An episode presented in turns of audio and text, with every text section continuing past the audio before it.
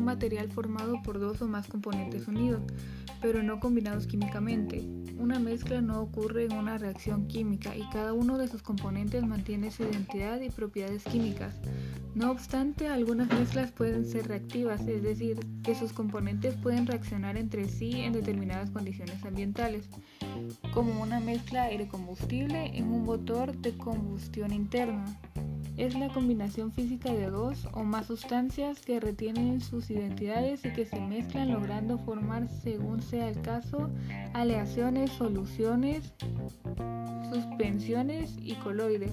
Las mezclas se clasifican en homogéneas y heterogéneas.